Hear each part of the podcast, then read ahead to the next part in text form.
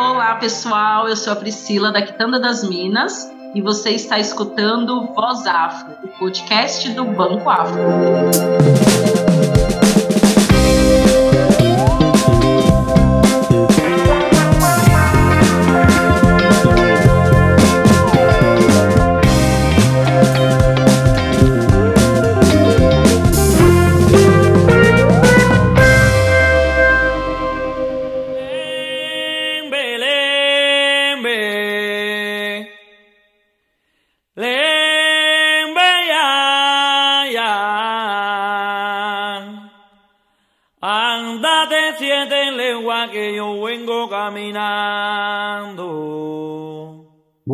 Tarde, boa noite, sejam bem-vindos a mais um episódio do podcast Voz Afro, podcast do Banco Afro. E hoje a gente está recebendo aqui uma convidada mais especial, a Priscila, que foi uma das beneficiadas do programa Força Afro. Tudo bem, Priscila, com você? Oi, bem, tudo ótimo por aqui. Ah, que bom. Você está escutando o podcast Voz Afro.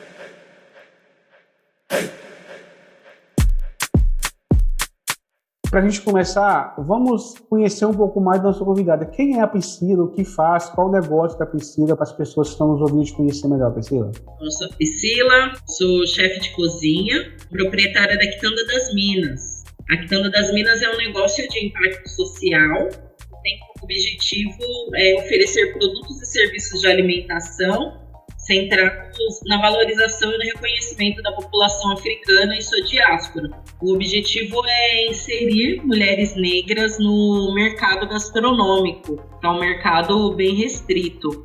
Essa é a Quitanda, nós atuamos com um Afro Buffet e depois no período da pandemia, quando iniciou a pandemia, tivemos que passar por várias adaptações e aí a Quitanda ela passou a ser um delivery e agora nós somos um restaurante também. Muito bom, Priscila. Uma pergunta. No caso, então, a Quitanda trabalha somente com culinária afro, seria isso? Isso, isso mesmo. A Quitanda ela trabalha com afro buffet.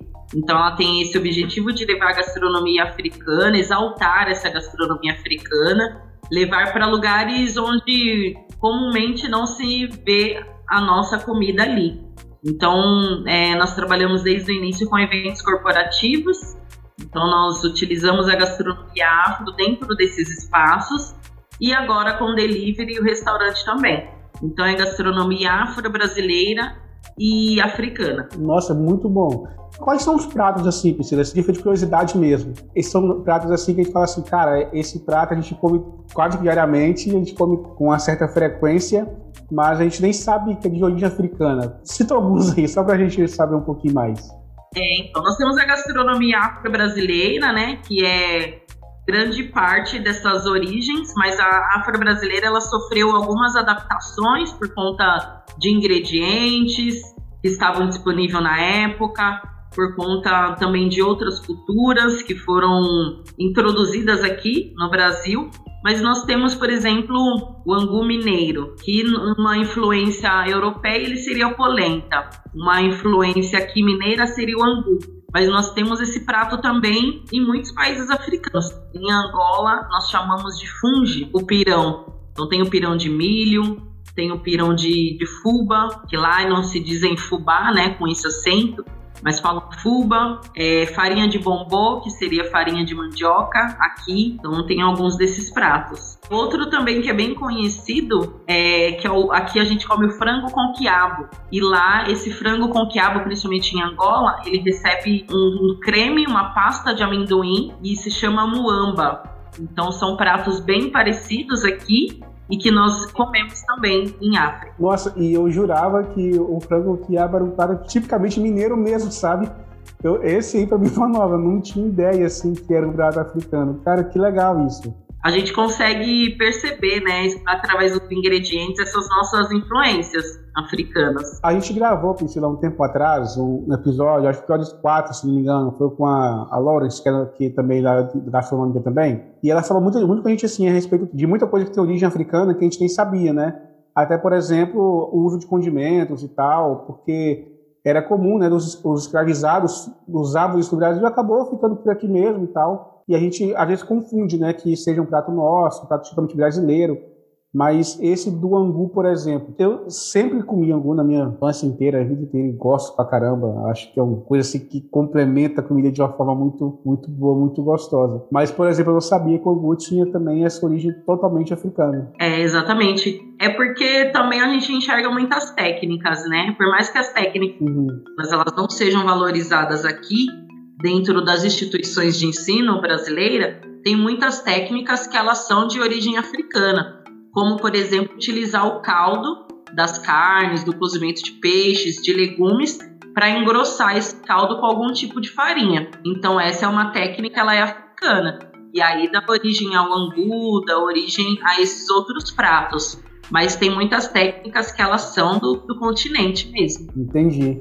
Eu, estou sentindo hoje que a gente vai ter uma aula aqui com você hoje sobre, sobre origem de comida, sobre culinária africana, que eu acho muito, assim, muito legal. Eu particularmente gosto né, de cozinhar e tal, gosto de inventar umas coisinhas de vez em quando ali, mas muito legal mesmo, muito bom estar tá ouvindo isso. Falta talvez assim um reconhecimento da nossa população em geral no Brasil assim de dar crédito a essa culinária africana, assim, a, tem origem na África, talvez por ter vindo da África mesmo, né? Vamos colocar dessa forma, porque acontece ah não, se uma comida tiver origem europeia, por exemplo, tá bom porque tem aquele status, aquela coisa e tal, mas uma comida de origem africana vai ser coisa muito simples, muito comum e talvez eu não quero isso no meu buffet, no meu negócio. Rola um pouco disso às vezes? Você sente essa dificuldade assim, até para fazer eventos corporativos, como você falou que faz? Sim, com certeza eu acredito que tenha também um cunho de racismo religioso, porque as religiões de matriz africana, os terreiros de candomblé, são os principais responsáveis por guardar certos saberes que envolvem alimentação aqui no Brasil.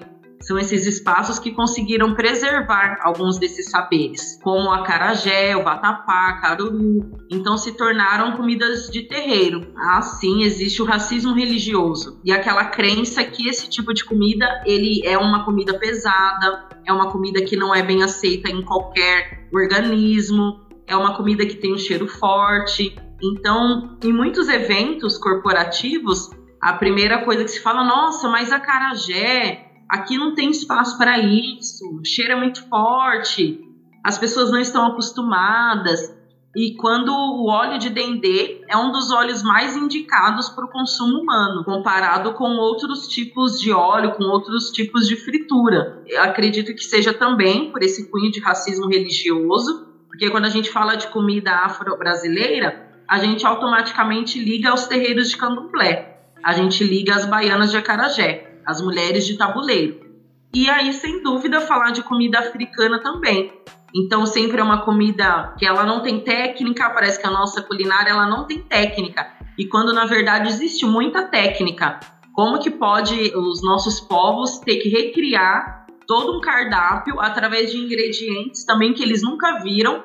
Então, foi necessário muita técnica, sim, para isso. E se a gastronomia dentro da Casa Grande foi vista como nobre é porque existiam mãos negras ali dentro daquela cozinha. Afinal, são elas que cozinhavam. Nossa, exatamente isso. Esse preconceito religioso é, é assim algo que extrapola mesmo assim, é, não só a culinária, né, mas tudo assim, porque tudo que se que se tem de matriz africana é endemonizado, digamos assim. Por, por, muitas pessoas, né? Eu acho que é muito por não conhecer, ou seja, assim, meio que é por ignorância do que propriamente por achar que aquilo é isso mesmo e tal, e dentre outras coisas, né? Mas preconceito religioso, assim, que, que é terrível, cara. Não só para a questão das religiões de matriz africana, mas também com o próprio é, espiritismo ou outras, outras coisas né, e afins aí, mas é realmente algo assim terrível. Então, assim, acaba que muitas empresas, então, têm essa barreira pelo preconceito religioso. Como é que faz para meio que driblar isso, assim, sabe? Não é convencer, mas mostrar que, cara, você tá errado, não é, não é bem por aí. Dá pra gente ter o, o evento com o carajézinho ali que não vai dar cheiro no seu ambiente e tal. Convenhamos também, o cheiro da carajé é muito gostoso também, convenhamos. Eu percebi qual era o meu público.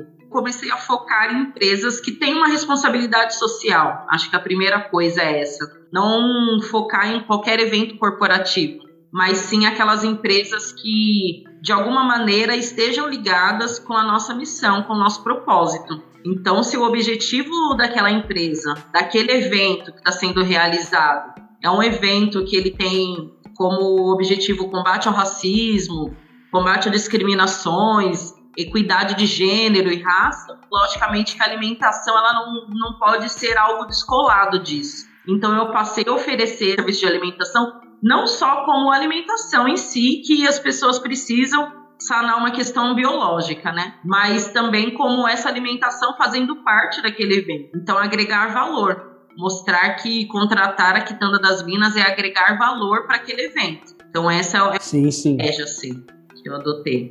Não, e excelente. Eu acho que uma estratégia que poderia ser tomada mesmo.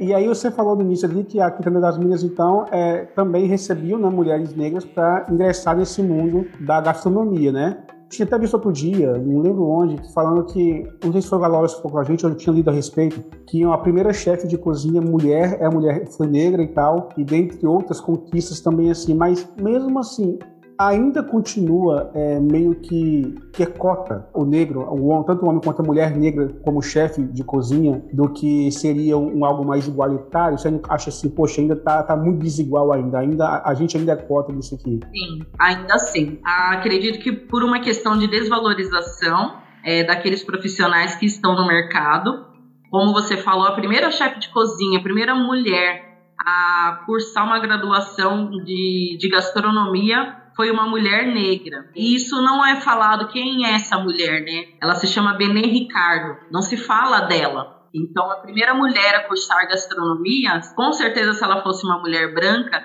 isso seria exaltado.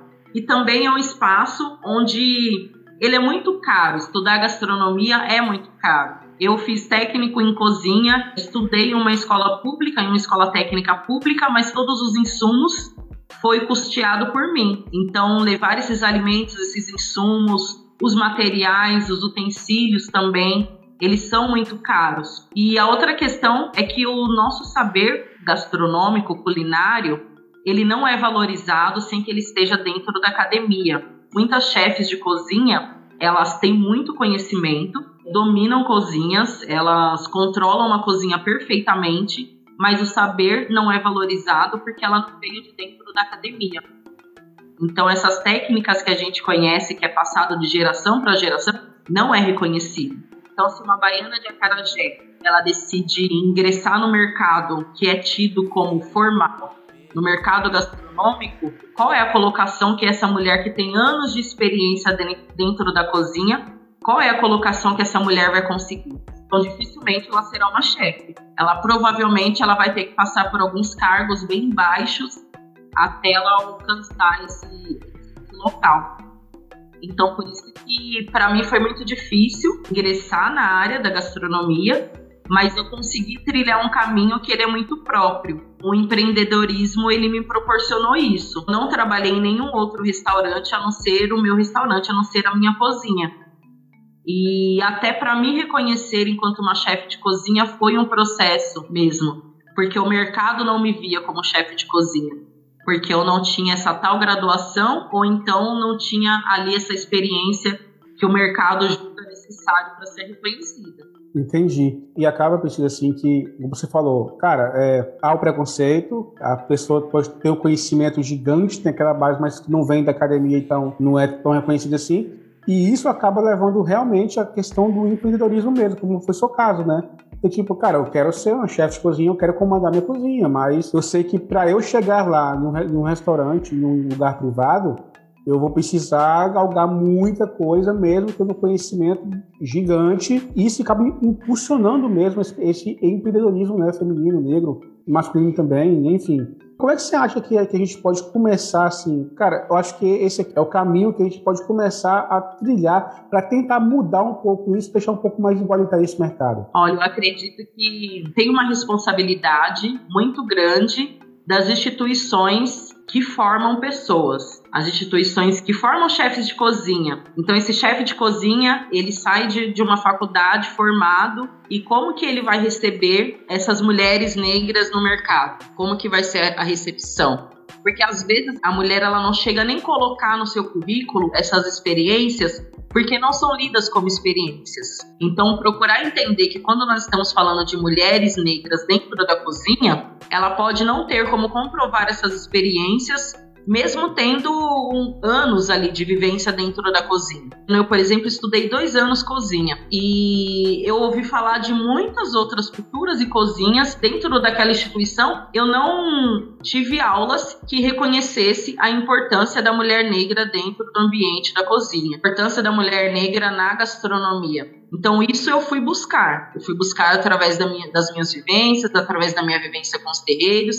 Então, eu fui buscar isso. Mas o profissional, ele sai dali formado sem valorizar é, esse saber que nós temos. E muitas instituições que não trabalham com formação diretamente, formação acadêmica, graduação, mas que são instituições que estão ligadas ali ao empreendedorismo feminino, ao empreendedorismo voltado para a gastronomia, que acaba sendo o empreendedorismo que é muito mais fácil, né, que a, a mulher ela procura muitas vezes porque está ali dentro de casa.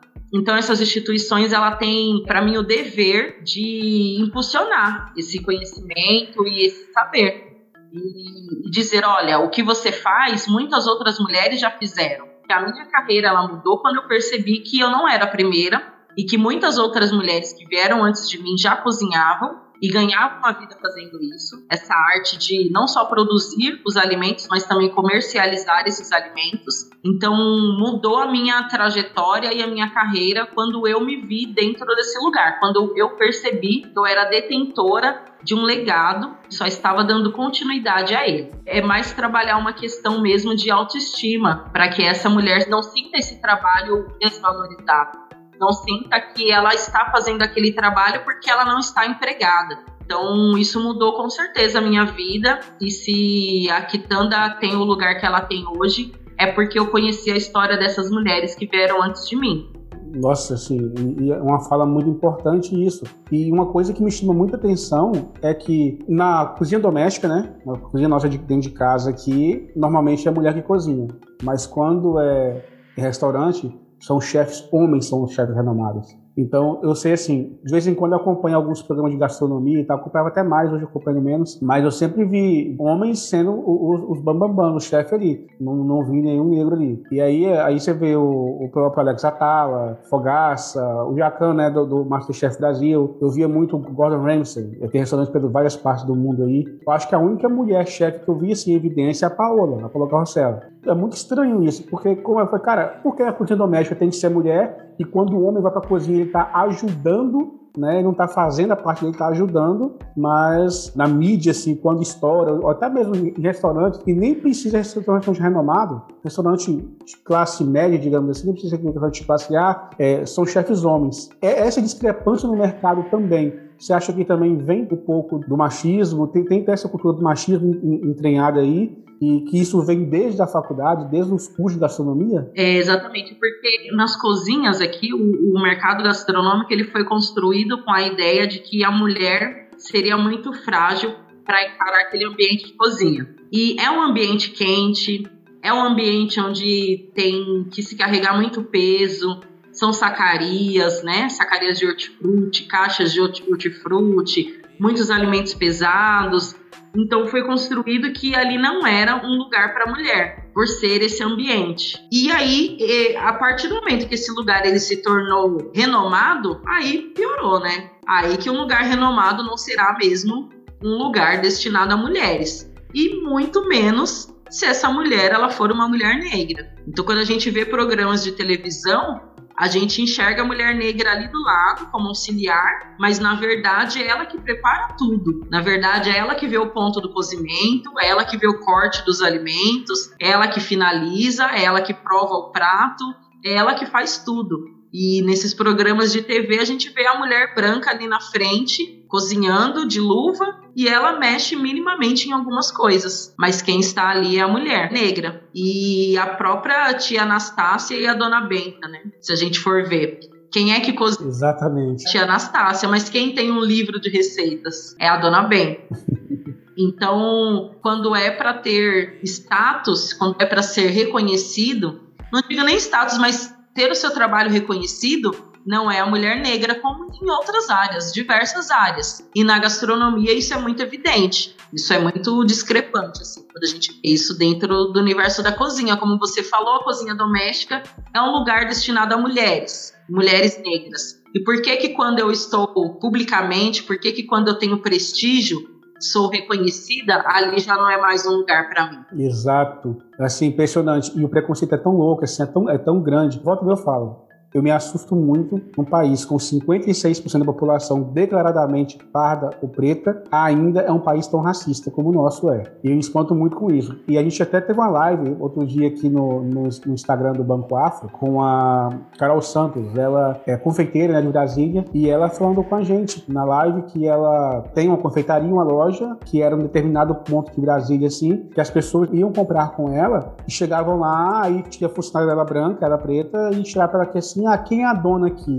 Você que é a dona ou a funcionária. Que é a funcionária de uniforme e tal, e ela atrás do balcão, seu uniforme, descaracterizada, ela que é a dona e tal, não sei o quê. As pessoas espantavam assim.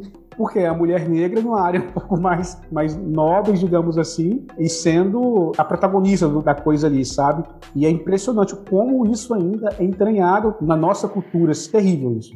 É, é um absurdo, realmente. Eu sinto muito isso na minha equipe, nós somos uma equipe composta exclusivamente por profissionais negras, não só mulheres, mas a 90% mulheres, quando homens têm alguma relação muito próxima para que integre a equipe também. E eu tenho um livro publicado que se chama G1 Sabor das Deusas, que eu organizei. E quando eu estou em eventos corporativos, que aquele livro ele está ali na mesa, então sempre me perguntam quem é a Priscila, quem é a Priscila Novaes. Então, ser uma mulher que está relacionada à cozinha, uma mulher que está de uniforme, é aceitável até em alguns locais. Mas uma mulher cozinheira que escreve, que organiza livro, não é tão aceitável assim. Aquela atitude parece que não combina com a minha imagem. Então, sempre me perguntam, me questionam: nossa, mas quem é Priscila? E talvez estejam procurando uma mulher branca ali no local e não existe. Priscila sou eu. E aí tem um outro, um outro questionamento também, é que quando pegam um livro, perguntam se é livro de receitas, e não é um livro de receitas. É um livro produzido por pesquisadoras negras, é uma reunião de artigos que ele fala de patrimônio material, fala sobre religiosidade, fala sobre essa arte dessas mulheres em produzir e comercializar esses alimentos, essas estratégias de sobrevivência. É um livro bem diferente de um livro de receitas somente. Então, primeiro tem esse espanto, quem é a Priscila? E aí, quando encontram a Priscila, perguntam: ah, um livro de receitas, que legal. E não é um livro de receitas, são artigos. Então nós produzimos artigos. E eu senti exatamente a necessidade de, antes de fazer um livro de receitas, fazer um livro que conte a nossa história em primeiro lugar. Não, que maravilha, Priscila. Só antes de a gente continuar, só me fala onde é que eu acho esse livro. Eu quero esse livro. Uhum. Eu quero comprar esse livro. Só me diz onde eu acho para comprar. Olha, pode acessar o Instagram da, da Quitanda, Quitanda das Minas, Quitanda com K. Uhum. E, e aí lá a gente combina a entrega. Se não estiver aqui em São Paulo, a gente combina. Aqui em São Paulo, nós estamos ali no centro, na Casa Preta Hub, do Instituto Feira Preta. Então, pode retirar lá com a gente também. Você que está nos ouvindo aí, vai estar na descrição desse podcast aqui, o arroba né, do Quitanda das Minas no Instagram. E vamos comprar. Pode ter certeza que, terminando nossa gravação aqui, eu vou estar em contato porque eu vou querer esse livro sim. Muito interessado mesmo nesse livro. Ah, é maravilhoso. Ah, eu tenho certeza. Não tenho dúvida disso.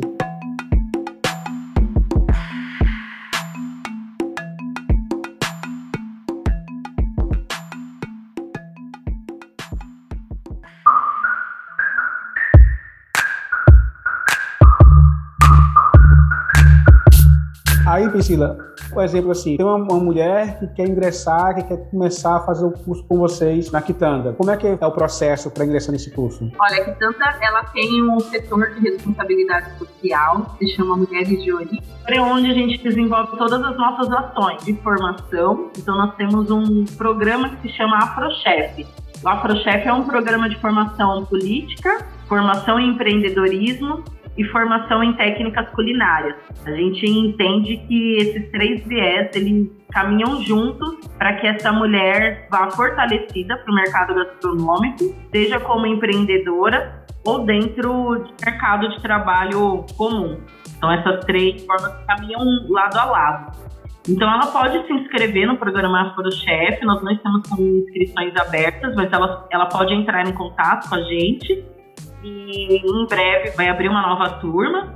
Ou então ela pode ir através da Quitanda das Minas mesmo.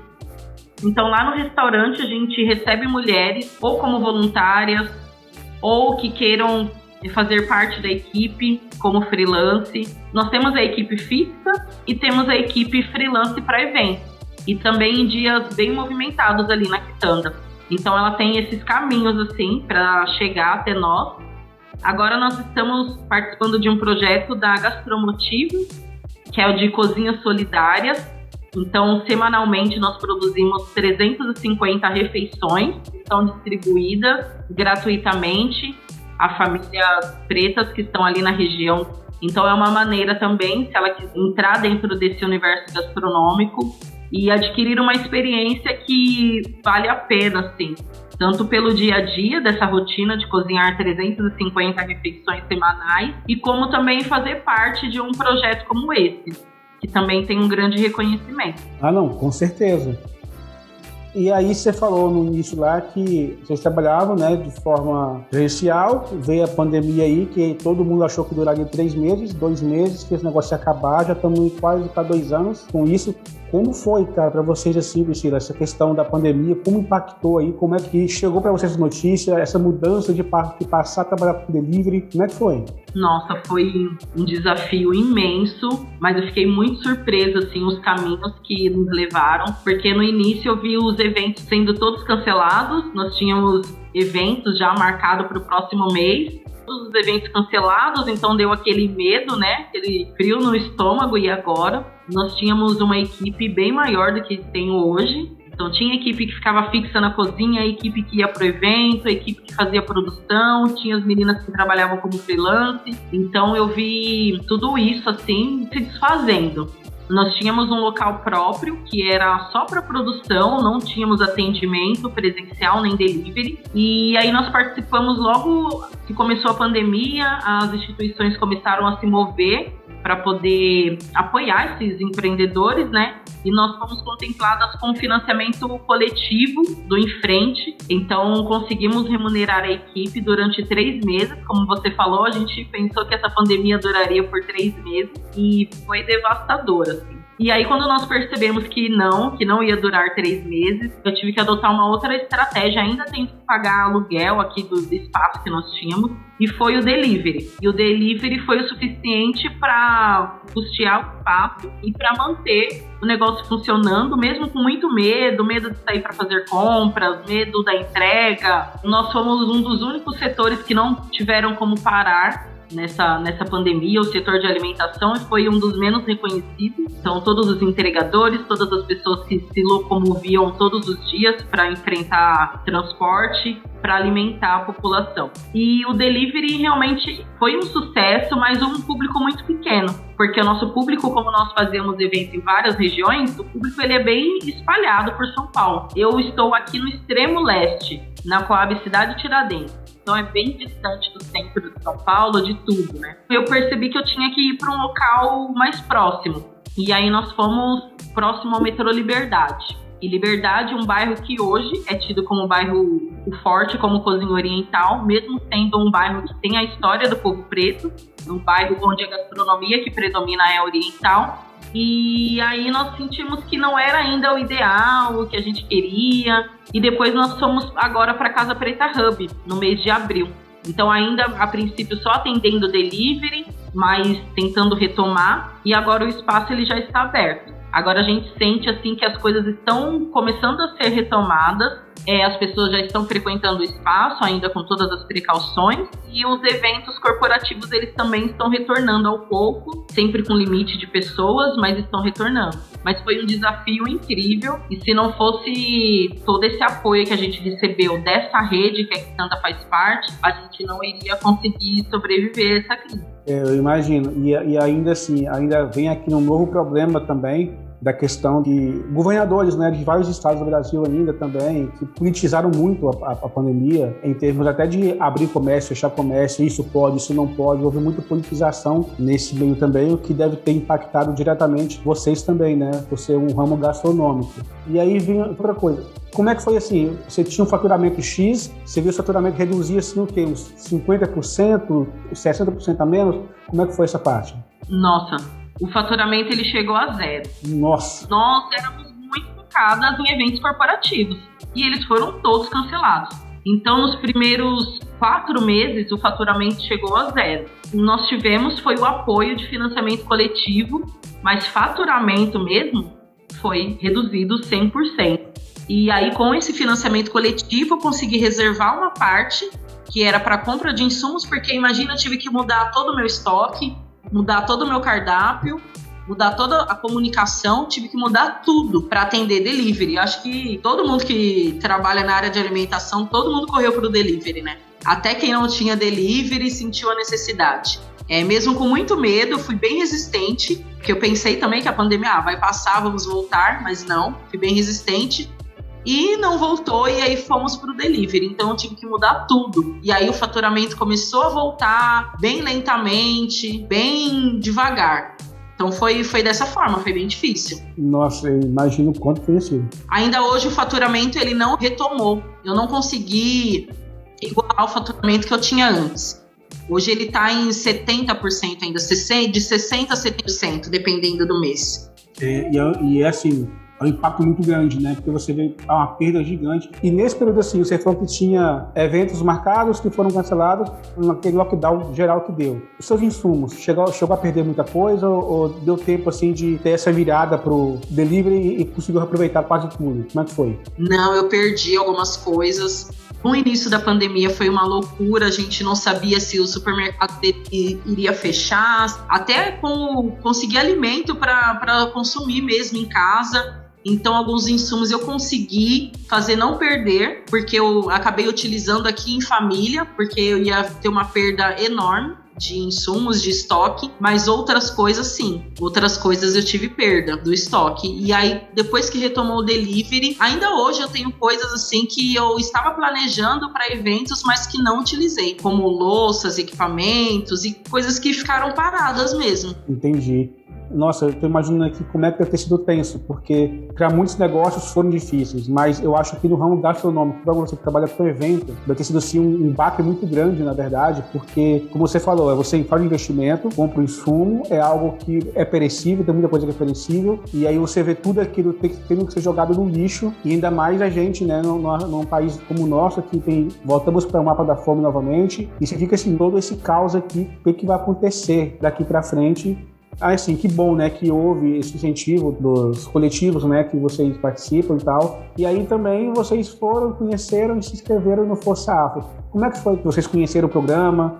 Esse processo de inscrição? Como é que, que aconteceu isso? Olha, eu sempre procuro ficar bem antenado, assim, a par do que está acontecendo das iniciativas voltadas para o povo preto. E quando eu vi, falei, nossa, tomara, né? Tomara que aconteça, tomara que dê certo. É, e aí me inscrevi, fiquei aguardando, fiquei bem ansiosa. Já conhecia o Banco Afro, mas não de perto, uhum. não tinha nenhum contato mais próximo. E foi incrível para a gente, porque mesmo depois de ter aberto um espaço físico, que eu acredito que se não fosse a pandemia eu não teria corrido por esse caminho, porque eu estava querendo ou não na minha zona de conforto, os eventos estavam rolando e estava muito bem. E a pandemia ela trouxe também algo novo que só quando a gente sai dessa zona de conforto às vezes a gente consegue alcançar. A Quitanda ainda não conseguiu uma estabilidade, então todo mês é sempre um mês e agora como vai ser? Vai acontecer algum evento ou não? Ainda existem algumas iniciativas voltadas para apoio ao empreendedor e ao afroempreendedor principalmente, e elas fazem muita diferença na nossa vida. Eu quero que vocês saibam que uma diferença incrível, enorme. Às vezes é o aluguel que um empreendedor consegue se manter ali mais um mês, às vezes é um insumo ou então um investimento que ele consegue injetar que vai fazer um, uma baita diferença no negócio dele. Impacta, às vezes, não só aquele mês, consegue impactar os outros meses, os próximos meses. E aí, quando chegou no Força Afro, eu fiquei muito ansiosa, gravei o vídeo,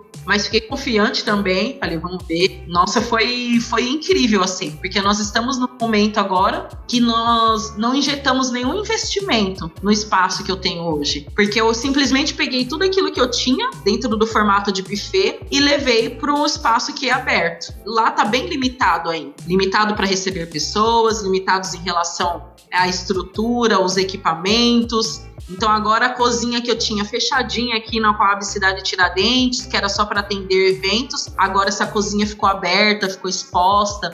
Eu recebo pessoas, eu tenho que pensar em um outro ambiente agradável, receptivo e que esteja também dentro de todo esse protocolo de, de segurança e de prevenção que a pandemia exige. E aí a Força Afro veio justamente no momento que é, essencial para mim, assim. Essencial porque eu precisava mesmo investir um, um valor para que eu pudesse receber pessoas de uma melhor forma no espaço. Ah, que bom, Priscila. E a gente fica assim muito feliz, eu falo em nome da, do programa mesmo aqui, muito feliz mesmo em ter, de alguma forma, né, contribuído para isso, para a manutenção do espaço, do projeto, que continue mesmo, né, tudo aberto, atendendo, ajudando pessoas que precisam, dando voz a, a pessoas que talvez não teriam na questão gastronômica mesmo. É muito isso mesmo, assim. A gente no banco aqui, a gente fala que, como qualquer outro banco, vai ter que ganhar dinheiro mesmo, é, é, sobrevive mas não é só ganhar. A gente precisa também olhar, ter um olhar também para a comunidade, né? A comunidade preta e, e, se ajudar mesmo, que a gente sabe que o momento não é fácil para ninguém, não foi fácil para ninguém, não está sendo ainda, mas a gente tem sempre esse, esse pensamento de olhar um todo, olhar como comunidade. Eu falei isso outras vezes em alguns outros episódios, que no momento que, que eu vim trabalhar no banco, na nossa comunidade, gente chama aqui, de cara eu já me apaixonei pelo projeto, pelo que o banco faz, por tudo aquilo que o banco busca, né, é como, como pilar, os pilares, os nossos pilares, por exemplo, a gente fala muito que é a bancarização digna, né, com dignidade para a população preta, pardos, quilombolas, refugiados. Fizemos trabalhos com refugiados, com quilombolas, com a população negra num todo, periférica, levando um banco para quem acha que nunca pode ter conta em banco, como as classes CDI, a gente acha assim, ah, não posso ter conta em banco porque eu não tenho dinheiro para colocar no banco. Não é bem assim, as pessoas precisam ter acesso a, a banco, né? E a gente pretende, no futuro muito próximo, ajudar muito mais ali, muito mais pessoas que precisem mesmo, né? E eu fico muito feliz mesmo em saber que você foi das beneficiadas, te conhecer mais um pouquinho nesse podcast, a gente olhar para o projeto da Quitanda e assim, cara, é, é, é muito gratificante a gente saber que existem projetos como o seu e dar voz para mulheres negras que talvez não teriam esse mesmo, esse mesmo espaço, talvez não, não tem, né, na verdade, hoje esse mesmo espaço no mercado de trabalho, até mesmo em restaurantes e afins aí, como você mencionou aqui. Então a gente fica feliz demais mesmo de você ter sido uma das, das beneficiárias.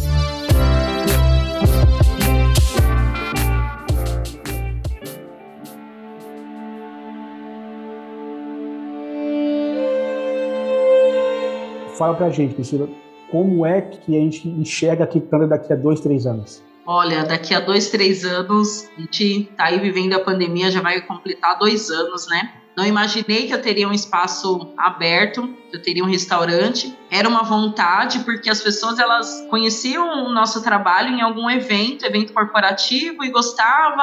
Nossa, como eu faço para comer isso de novo? Então, não tinha como, porque nós não tínhamos delivery, nós não tínhamos um espaço e hoje a gente tem, tem as duas coisas, né? Tem um, um espaço e tem um delivery também. Então a Quitanda ela foi pensada inicialmente para que seja um modelo de negócio que ele seja replicado por outras mulheres negras também. Então, da mesma forma que os caminhos que eu percorri, os lugares que eu acessei, ele desenvolveu o meu negócio, desenvolveu as minhas habilidades enquanto não só profissional da cozinha, mas como empreendedora, como empresária, acredito que sirva como pistas para que outras mulheres negras trilhem o seu próprio caminho também. Então, muita dificuldade de acesso a crédito, dificuldade de ser inserida em ambientes de aceleração de negócios, de apoio ao empreendedor, alguns termos técnicos que às vezes a gente encontra em algumas fichas quando a gente vai se cadastrar, quando a gente vai se inscrever em alguns programas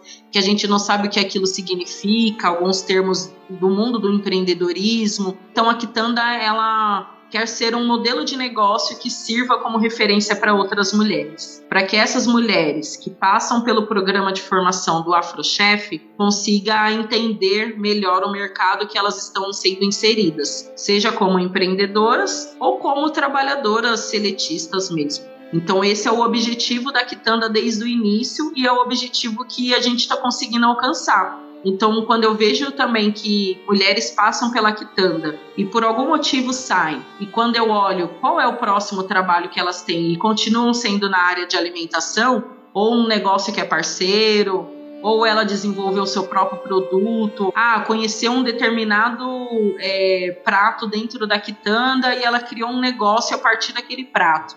Isso é muito gratificante para mim, assim enquanto empreendedora, enquanto mulher negra, ver que realmente eu estou conseguindo cumprir a minha missão dentro da Quitanda. Mas daqui a dois anos, eu espero que todos esses setores assim da Quitanda, que hoje temos três setores, né? O delivery, eventos e o restaurante. Espero que esses três setores eles estejam bem estabilizados, porque é difícil para a gente, enquanto empreendedora negra e periférica, sempre ter que caminhar na corda bamba, sempre ficar ali equilibrando os pratos para não cair. Então é muito difícil isso. Então espero que esses três lugares, assim, esses três setores, eles estejam fortalecidos. Eles não só passem esse período de pandemia, mas que estejam fortalecidos e que a gente consiga assim levar para outras pessoas. Então o objetivo também é que a Quitanda ela seja uma franquia, que esse espaço que hoje é um restaurante, ele sirva como modelo para que seja uma franquia também. E que outras mulheres, a partir disso, consiga também empreender e ter o seu próprio negócio. Nossa, sensacional, sensacional.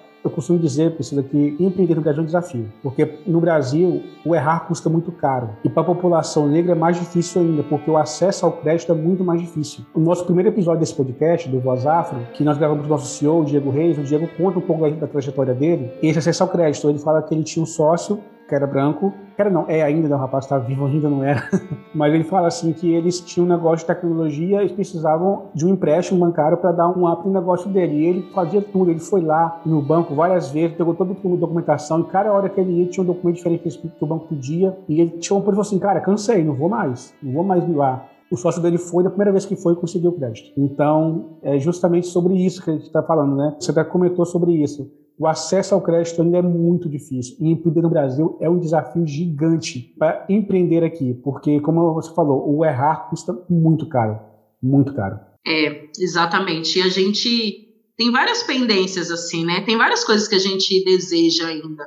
Tem necessidades básicas que a gente não conseguiu suprir. E a gente quer ter acesso a muitas coisas. Então, é muito difícil quando você tem que vender hoje porque você precisa comer amanhã. Você tem que vender hoje porque hoje vence a sua conta e você tem que pagar. É muito difícil ficar assim. Não há formação nesse mundo que faça um empreendedor ter sucesso tendo que vender hoje e retirar todo o dinheiro do caixa para poder comprar leite para o seu filho. Não existe lógica de fluxo de caixa para um empreendedor desse. Não adianta falar o que for, dar formação sobre o que for, capital de giro, fluxo de caixa, custo fixo, variável. Não adianta. Isso às vezes não faz parte da nossa realidade. Não adianta a gente saber de tudo isso, porque é impossível colocar em prática. Então, a gente tem que falar exatamente a realidade. Então, às vezes a gente fica a gente participa de algumas formações, de algumas aulas, a gente fica ouvindo ali falar, ah, um dia talvez eu consiga fazer isso, porque hoje é impossível. Então, muitas mulheres falam: como que eu vou separar o meu dinheiro do meu negócio? Se o dinheiro do meu negócio é aquilo que eu sobrevivo, como que eu vou deixar uma reserva? Não existe essas coisas, né?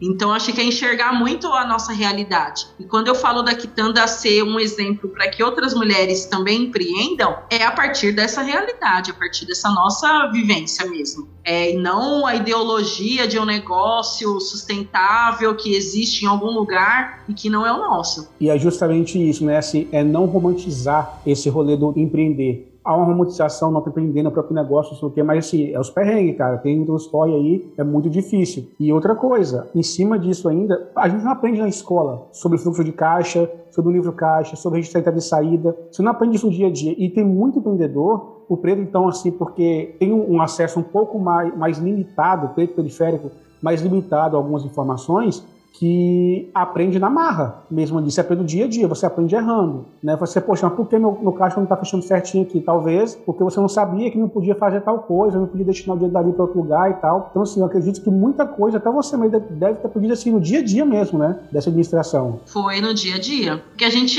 às vezes, é bem resistente, né? Quando a gente empreende e tem essa urgência. A gente tem essa urgência do dinheiro entrar no caixa porque a gente precisa sanar algumas coisas que também são urgentes. Então, a gente acaba sendo muito resistente. É como se, ah, eu não quero ver o que está acontecendo, o que importa é que entrou um dinheiro, eu vou conseguir fazer isso, vou conseguir fazer aquilo. Então acaba tendo essa resistência. E aí você vê que você precisa ver aquilo, você precisa rever como calcular, fazer o seu preço. Você precisa, porque você acaba perdendo e você não sabe de onde você está perdendo. Então aí é o momento de parar, respirar, voltar um pouco, uns dois passos para trás para que você consiga dar uns dez passos para frente. Isso faz diferença no negócio? Faz total diferença. Mas a gente não é acostumado, a gente é acostumado a lidar com dinheiro quando ele está na escassez. Quando ele entra, a gente não, não é acostumado a lidar, a administrar esse dinheiro. A gente aprendeu algumas vezes a administrar dívidas, né? E nós não aprendemos a administrar o dinheiro quando ele entra. E é, é, bem peculiar isso do povo preto, porque nós não somos ensinados a lidar com o dinheiro. Parece que não é o meu lugar. Não é o meu lugar de falar de investimento.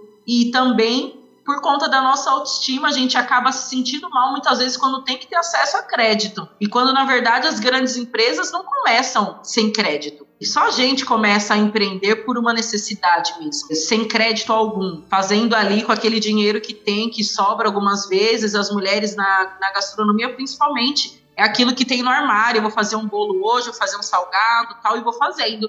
E as grandes empresas de sucesso, ninguém começa sem crédito nenhum. Então é muito difícil a gente enxergar esse lugar mesmo. E, e sem contar que muitas iniciam com a, a, na gastronomia, assim, até assim, o bolo, o bolo de pote, o, o brigadeiro, como uma renda extra, né, para complementar uma renda familiar, porque precisa, porque o que tem hoje não está não tá dando Aí depois, em muitos casos, acabam se tornando uma renda principal. Mas é como você falou, é, é, não, não teve investimento. investimento é o bolso ali, que foi ali no mercado, comprei uma lata de leite condensado e vou fazer brigadeiro. Para vender e vou reinvestindo, reinvestindo e tal. Mas é difícil mesmo, é bem complicado isso. É muito difícil mesmo. Eu, por exemplo, eu iniciei meu negócio, iniciei a Quitanda com uma barraca de café da manhã na estação da CPTM, em Guaianazes. Então eu estava cansada dos trabalhos que eu tinha, trabalhava como operadora de telemarketing e comecei assim. Peguei um saldo rescisório, comprei algumas garrafas térmicas, carrinho de feira e fui vender café da manhã na estação de Goianazes. Então sempre começa com muito pouco, né? e sem ter essa chance de errar, porque se você errou, você perdeu tudo e não tem como recomeçar. E o recomeçar é muito difícil também. Causa uma sensação de derrota e que não é uma derrota, né? Muitas empresas caem e depois se levanta de novo e foi assim comigo também. Mas tem que ter muito apoio e ter muita certeza de onde você quer chegar para que você consiga é, recomeçar. Tinha um estudo do Sebrae, acho que de 2018, falava muito sobre isso, que boa parte das empresas, dos MEIs, né, que iniciam, eles quebram no segundo, terceiro ano de, de negócio por justamente não ter essa educação financeira. É impressionante isso. É isso mesmo porque eu gostava de cozinhar, buscava algumas técnicas já de forma autônoma, mas eu não sabia nada de administração, de como gerenciar, não tinha educação financeira alguma. Então, isso fez muita diferença. Eu imagino.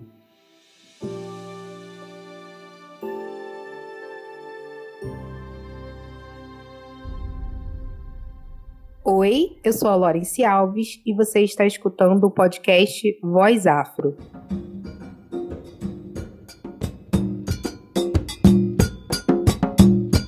E Cida, estamos chegando aqui ao final desse episódio. Por mim, ficava mais uma, duas horas aqui conversando, porque tá muito agradável, tá muito bom mesmo. Tô entendendo bastante com você aqui hoje. E mais uma vez, muito obrigado por ter inscrito né, do Força Afro. Parabéns por ter sido uma das nossas beneficiadas do programa. A gente fica muito feliz e extremamente gratificante ver projetos como o seu, de verdade mesmo. Torço muito para que dê muito certo e fala para a gente como a gente encontra hoje em São Paulo, São Paulo, restaurante da Quitanda.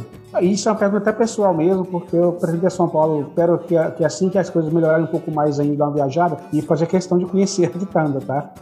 Então hoje nós estamos no Instituto Feira Preta, na Casa Preta Hub, que é um espaço do Instituto Feira Preta. Estamos ali na Avenida 9 de Julho, número 50. Nosso atendimento lá é de terça a sábado, do meio-dia às 18 horas. E quem quiser utilizar o espaço para um, um evento, para um encontro, então, nós também estamos lá dispostos a ampliar esse horário, agendar da melhor forma possível. É, os eventos corporativos, eles voltaram, então, quem quiser também entrar em contato para fazer uma solicitação, nós também estamos atendendo, seguindo todos os protocolos, todas as regras de higiene e manipulação dos alimentos para atender esses eventos e também o nosso delivery, que é através do WhatsApp. Vou deixar o número aí com vocês também. E quero agradecer, foi um prazer conversar com vocês. Muito feliz gratificante fazer parte do Força Afro. Para nós realmente foi uma força incrível assim. Então estou muito feliz mesmo. Muito obrigada. Só tenho a agradecer. Nós que, que ficamos felizes mesmo em ajudar mesmo, Priscila. E, pessoal, você que nos ouviu até aqui, por favor, sigam o Instagram aqui Tanda das Minas, comprem o livro G1 Sabor das Deusas, comprem o livro, eu vou comprar esse livro. E é isso, a gente, eu tô muito feliz mesmo em ter gravado hoje com você, Priscila, porque realmente para mim assim foi, foi uma aula mesmo sobre gastronomia afro e eu curti muito esse episódio, de verdade. Imagina, eu que agradeço gente, a oportunidade de estar com vocês e, e ter essa conversa que foi muito boa mesmo. Adorei. Nós também curtimos bastante. E para você que nos ouviu até aqui, muito obrigado e até o próximo episódio.